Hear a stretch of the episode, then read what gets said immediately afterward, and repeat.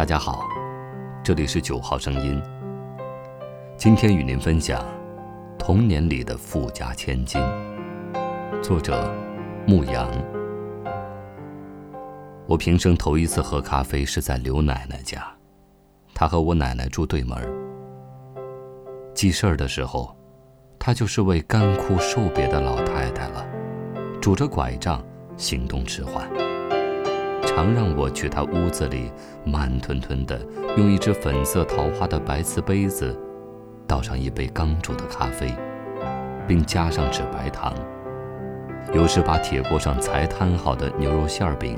切上两样，盛在和那杯子有着一样花色的瓷盘里，放在一张比我大许多的漆黑的方桌上。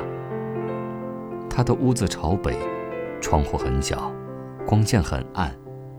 我坐在桌边朱红发亮的竹椅上，望着他颤巍巍的忙活，像是电影里的慢镜头，虚幻又迷离。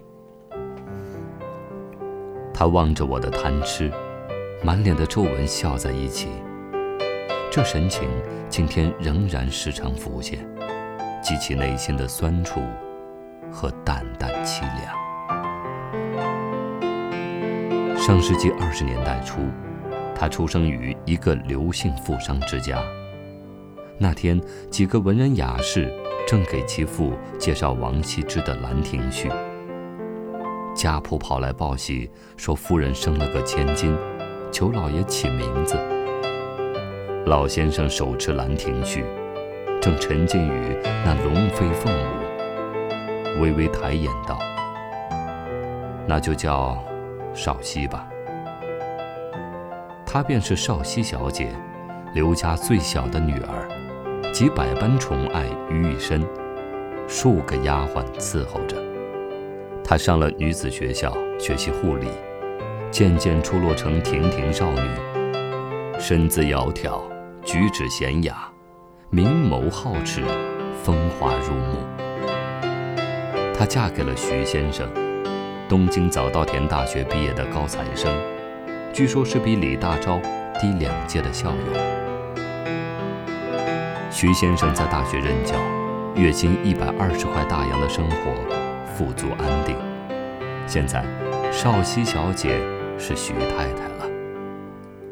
她着一身素花旗袍，把咖啡盛在白净的瓷杯子里，端到埋头疾书的夫君的书案上，或是到菜场选了新鲜的笋来，煲一盅竹笋鸡汤，日子甜蜜的如同梦境。他们先后添了一双儿女。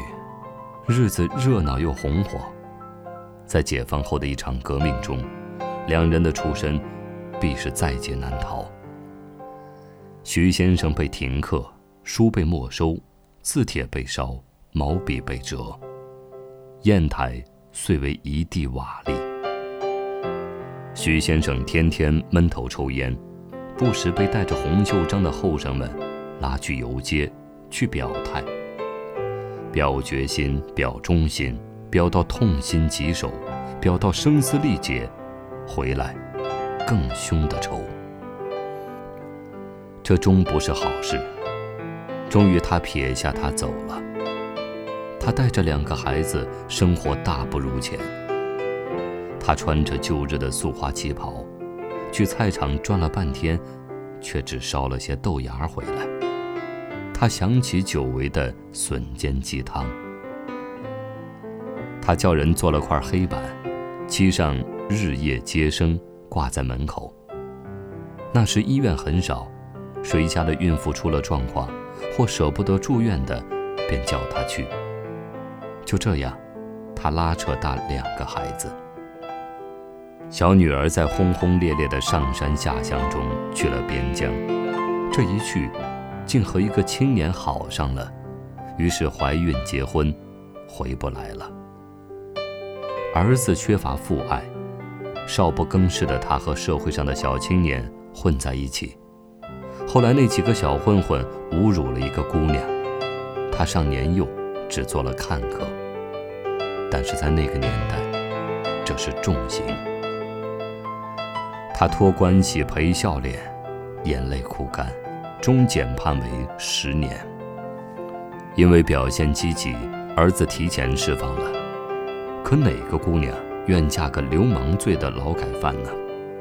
不得已找了个大儿子三岁的离异女人。那女人很胖，很白，很厉害，常常大清早就上天入地的指桑骂槐。他默默地坐在门口，手中的拐杖瑟瑟抖着，小煤炉上的粥扑哧扑哧地响。他不再煮咖啡了。也不摊牛肉馅饼了，每天用一只黑乎乎的小铝锅煮东西，炉子上常发出不快的气味。他在这奇怪的味道里消化着最后穷穷竭力的岁月。他越来越老了，常一个人在屋里，久久没有声响。我担心会有什么事情，不时借故推开虚掩着的破旧的房门。我给他捧上半个西瓜或一碗饺子，他高兴的脸上的皱纹久久地堆积着。夏天的傍晚，邻居们都去楼下纳凉了，没什么人。他在屋门口兑上半盆水，擦洗身子。目光中，赤裸的身子像是脱水的黄瓜，松弛的皮肤在瘦弱的骨架上搭着，挖出道道纵横的沟壑。两只干瘪的乳房，惨淡地贴在肚脐的上方。生活已汲取了他所有的精华和活力。